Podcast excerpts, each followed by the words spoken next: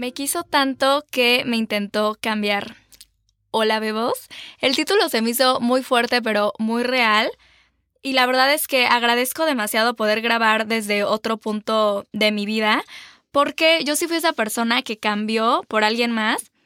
Y no tanto por buscar aceptación, sino porque literal me daba miedo perder a la otra persona.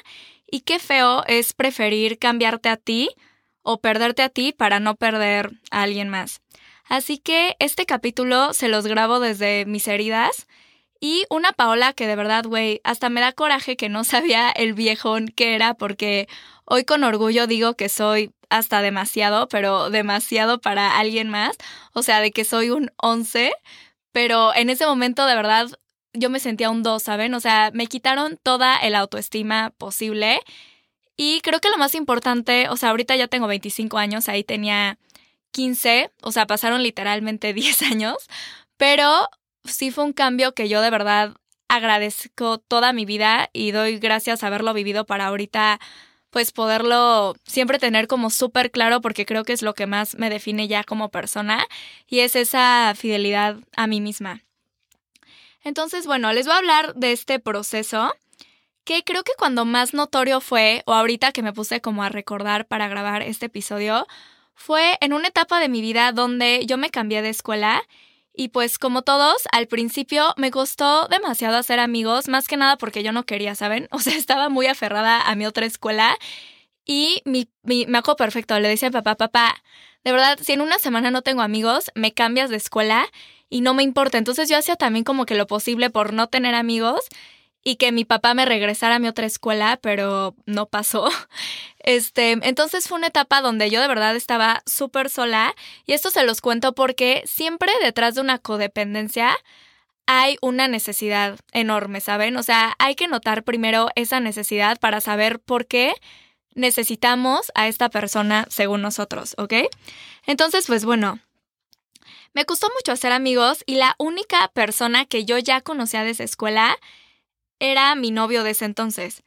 Entonces yo recuerdo tener ese pensamiento constantemente como de, si cortamos, neta voy a estar sola. Y me daba tanto miedo que de verdad le aguantaba todo. O sea, siento que a esa edad, a los 15 años, sí te daba miedo pasar un recreo sola, te daba miedo que no te invitaran a cosas, o sea, lo que sea. Eso fue muy al, al, inicio. Ya después, gracias a Dios, encontré muy buenas amigas. O sea, hasta Elena con la del podcast, ella es de esa escuela. Pero al principio, de verdad, yo me sentía súper perdida y decía, güey, no me importa, ¿saben? Entonces permití demasiadas cosas y a esa edad, pues, ¿qué miedos puedes tener, ¿saben? Son miedos, la verdad, demasiado tontos, pero yo decía como, a ver, si él no me ayuda a pasar un examen, nadie más me va a ayudar. Pero imagínate, de verdad, cuando, o sea, eso es un, un miedo X, pero cuando una persona depende económicamente de otra persona, y que de verdad dicen, o sea, si no me quedo con él, pierdo mi casa, pierdo mi estilo de vida, pierdo mis viajes, pierdo todo, es cuando entra esta codependencia, porque de verdad veo cuánta gente permite tanto solo por no perder lo que le da la otra persona. O sea, muchas veces no estás aferrada ni siquiera a la persona, es más al estilo de vida que te da. Y otra amiga también mía me decía, güey, es que no lo quiero cortar porque sin él, neta, mis planes de fin de semana van a estar horribles. O sea, yo sin él, de verdad, mi vida está horrible. Y es como, güey, no puede ser que estés con alguien por los planes de fin de semana, ¿saben? O cómo estaba yo con alguien para no estar sola en un recreo. O sea, ¿cómo permites literal que te quiten tanto solo por no podértelo dar tú, ¿sabes? Porque si tú te podrías dar esos amigos, si tú te podrías dar ese dinero, ese trabajo, lo que sea, no caeríamos en esta codependencia. Entonces, este... O sea, bueno, es cuando de verdad sabes lo mucho que cambiaría tu vida si se fuera esa persona. Y ya cuando sabes que, o sea, todo lo que está en juego o todo lo que puedes perder, pues haces todo para no perderla y creo que ahí es lo más feo cuando te sacrificas a ti. Entonces, aquí, además de la codependencia, voy a poner un ejemplo del que ahorita me acordé, o sea, si me ven yo siempre, siempre voy a traer las uñas pintadas y largas, o sea, siempre. Y ahí estando más chiquita, yo me acuerdo que yo me las pintaba y mi novio literal desde entonces le daba asco y no me dejaba abrazarlo. O sea, si me duraba una semana el barniz, de verdad era una semana donde yo no lo podía tocar porque le daba asco. O sea, de verdad ahorita me acuerdo y digo, güey, qué risa. Pero no mames, o sea, así era él, ¿saben? Obviamente era porque él, cada que yo que veía que yo me ponía más guapa o que hacía algo para arreglarme, él se sentía inseguro y que hacía enojarse, ¿no? Entonces, lo que hacía siempre era decirme que me veía horrible, que no lo hiciera. Cuando me intenté pintar el pelo por primera vez, me dijo de que no, güey, te ves horrible. Todo el tiempo me decía, o sea, ven que yo me puse güera. que, güey, son ofensas súper tontas, pero después, les juro, en ese momento, obvio me dolían, ¿saben? Todo el tiempo me decía que parecía chocoflán, pero de una forma fea, ¿saben? O sea, no crean que así de que cagados de risa, no. O sea, eran como muchas ofensas que entonces yo qué hacía, ah, pues bueno, no me pinto el pelo, entonces no me pinto las uñas, no hago esto, no hago el otro porque ya no tenía autoestima, ¿saben? Entonces, lo que más me dolió también me acuerdo perfecto fue cuando a él no le gustaba que yo subiera fotos en bikini. Y yo, la verdad es que siempre he amado subir fotos porque me gusta mi cuerpo y literal la playa siempre ha sido como toda mi vibra. Y si me tomaba una foto era como mi versión más yo, ¿saben? Y él un día agarró mi teléfono y borró todas mis fotos. En ese entonces no se podían archivar. Pero me acuerdo que neta lloré porque dije, güey, eran mis fotos. O sea, en ese entonces ya se borraban y no las recuperaba, ¿saben? Eran de mis viajes a la nieve en cruceros, momentos con mi familia. Para mí significaban muchísimo esas fotos porque jamás fueron como para provocar a güeyes ni mucho menos. Y de verdad me las borró todas. O sea, y ya era una violencia enorme, pero yo caí en eso por esa necesidad de pensar que si yo no lo tenía él, no iba a tener todo lo que tenía en ese momento, ¿saben? Y que para mí valía tanto. Ese es el problema de poner las cosas que más valen para ti en manos de alguien más. Y de verdad, o sea, es que lo veo tanto, sobre todo siento que económicamente, yo gracias a Dios, y es algo que de verdad nunca me voy a quitar, es yo poderme darme la vida que quiero, ¿saben? Yo me puedo dar y no es lo mismo, o sea, porque dices, güey, estoy con un güey que caga varo. Sí, pero ese güey, si un día te quieres comprar una bolsa de 500 mil pesos y él ese día no te quiere dar 500 mil y te quiere dar 300 mil, pues te vas a tener que comprar la de 300 mil, ¿saben? O sea, y así con todo. Yo no quiero nunca depender de alguien más y que si un día me deja, ay no, entonces ya no me puedo comprar esto, ya no puedo ir a estos planes, ya no puedo hacer esto y el otro, o sea, de verdad, es como estar con alguien, yo lo veo así. O sea, imagínense que estás con alguien y pagan una renta juntos, porque también hacen equipo y hay cosas en las que sí te tienes que fusionar. Pero, por ejemplo, yo pagaría una renta que cada quien pague la mitad, pero que en caso de que él no la pueda pagar, yo también pueda pagar su parte, ¿me explico? O sea, no me voy a ir con alguien que si yo no puedo pagar la renta, me quedo sin casa. O sea, no voy a dar algo de mí emocionalmente que si la otra persona se va, yo ya me quedé en cero, ¿saben? O sea, sí te puede sumar, pero que no te reste en ningún punto. Entonces es como siempre ir encontrando este balance donde la otra persona no necesite nada de ti y tú tampoco y que todo lo hagan por decisión y por gusto. Entonces, o sea, espero haberme como explicado con ese ejemplo de la renta, pero no vi otra forma de, de explicarlo. Pero bueno, o sea, también lo podemos ver ya en algo más radical y no me lo estoy inventando, o sea, lo he visto, cuántas niñas caen hasta en un trastorno alimenticio, porque lo vemos mucho, o sea, yo he visto cómo güeyes les dicen a sus novias, ay no, me gusta más cuando estás más flaca, no sé qué, o sea, lo vemos hasta esto, lo escuché en otro podcast, de que los hombres al envejecer es como, wow, están en su peak, no me acuerdo muy bien de esa frase, pero como, o sea, la del vino, que mientras más maduro o más viejo, mejor, o bueno, eso y hasta te dicen déjate las canas, no sé qué, pero cuando es una mujer, tú ya tienes, al estar envejeciendo, tú ya es como, no, me van a cambiar por una más joven, no sé qué, Botox, o sea, de verdad vivimos en tanta violencia y en cómo, o sea, nuestra cultura todo el tiempo es de complacer al hombre. Y ahorita ya sé que me fui más hacia la mujer, es algo que pasa en el hombre y en la mujer, pero sí es como, ¿qué tanto tienes que hacer? Para que la otra persona te ame según tú, porque eso no es amar, o sea, por eso así es el título. Cuando alguien te quiere cambiar, no te ama. Y ahórrate tiempo, güey, o sea, no estés con alguien que no le gusta ya como eres, o sea, porque ya llevas tu punto de ahorita ya lleva muchos años construyéndose y tu punto de ahorita créeme que ya es un 10 y no necesitas más. O sea, si esa persona no está viendo ese 10 que ya eres, no es tu problema, solo no es ahí realmente, ¿saben? Entonces, veo como cuánta autoestima se acaba cada que te dicen, no, no te vayas vestida así, o no, no te arregles así, o sea, ¿sabes de verdad lo feo que es no poderte llevar como a tu mejor, o sea, tu máximo potencial de belleza o de, güey, de verte en tu mejor versión, de ser la más bonita, porque la otra persona literalmente es un obstáculo para que tú llegues a ese punto. Entonces, pues bueno, ya retomando el caso, yo les juro que antes de cortar con esa persona, yo juraba que estaba fea. O sea, literal era mi realidad hasta que corté. Ya después yo empecé a escuchar unos rumores de que ya, o sea, veía que le gustaba gente, ¿sabes? Era como, ay, o sea, no sabía que tenía tanto pegue, no sabía, empecé a conocer como otra yo totalmente que era mi verdadero yo, donde de verdad decía, ¿cómo es que las otras personas sí lo podían ver y yo no? Entonces, o sea, también sin echarme muchas flores, que esto también era como violencia psicológica, yo, la verdad, tengo una personalidad de huevos, ¿no?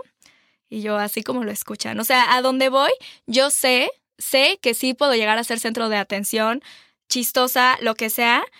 O sea, como que sí soy un spotlight, por decirlo así. Pues escucha pésimo que lo diga, pero es la verdad. O sea, pero eso yo lo hago porque a mí me gusta, ¿saben? O sea, y no por ego, es porque me gusta hacer feliz a la gente, me gusta que se rían, me gusta que se la pasen bien y que yo soy una persona que cuando hay gente a mi alrededor se, la, se sienten bien, ¿saben? Se sienten bienvenidos, no sé, por eso lo hago, no por ego y por querer llamar la atención.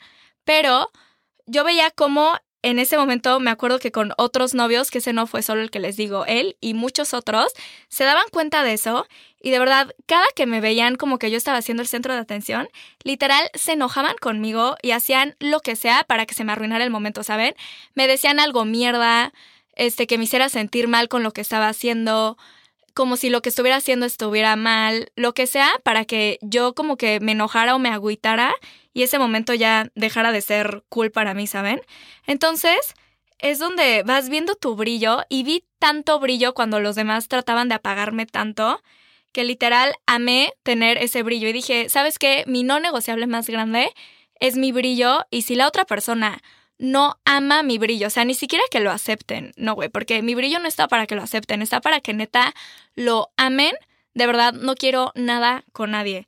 Entonces, o sea, porque verdad yo soy ese brillo, ¿saben? Y ya sé que ahorita sí me eché mil flores, pero es porque quiero que, o sea, si yo lo veo en mí, es porque lo puedo reconocer en los demás y sé que todas y todos los que me están escuchando también tienes ese brillo, ¿saben? O sea, y no se vale que la persona que está al lado de ti sea quien te impida sacar lo mejor de ti. Entonces, en ese momento, cuando yo estaba con tan mala autoestima, claro que yo no había notado ese brillo y claro que me sentía súper reemplazable y me daba miedo que me pusieran el cuerno cada dos segundos porque mi valor como persona pues era un cero, ¿saben? Porque no tenía nada especial, tenía todo lo que otras niñas podrían tener porque yo no reconocía eso en mí. Entonces, o sea, eso también lo podemos ver ahorita que, o sea, que está haciendo lo de Tami Parra, lo del cuerno, que ya saben que se hizo muy viral. O sea, ella es figura pública. ¿Saben lo difícil que es enterarte de que te pusieron el cuerno y literal al día siguiente decir, no te perdono y que neta, ni siquiera te hayas tomado, güey, ¿cuántas personas es de que se toman una semanita para pensarlo, para hablarlo, lo que sea.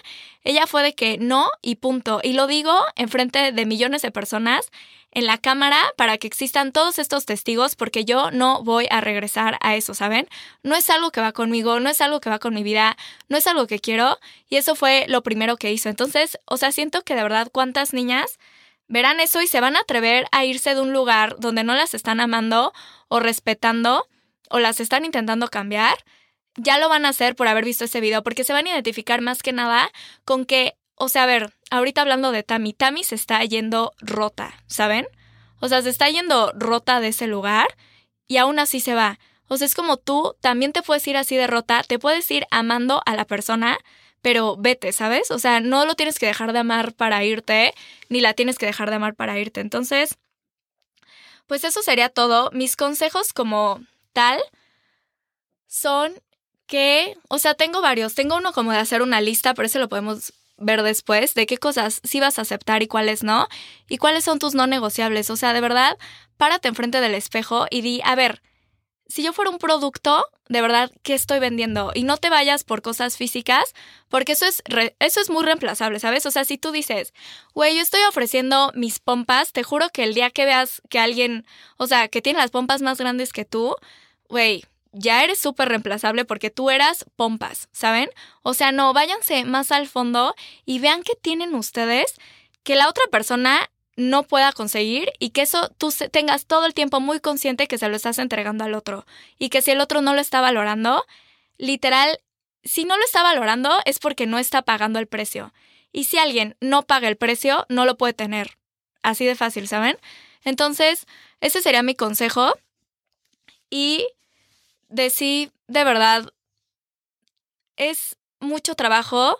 Y yo sé que si ahorita estás en esa relación donde te están haciendo sentir mierda, y esto lo repito porque lo dije en el podcast pasado, aunque no hayas tenido el ejemplo a lo mejor en tu casa o donde sea, nosotros solitos por naturaleza sabemos cómo se siente el amor. O sea, tú sabes qué cosas sí se sienten como amor, en qué cosas te sientes apoyada, en qué cosas te sientes amada, y si no estás sintiendo eso, ahí no es.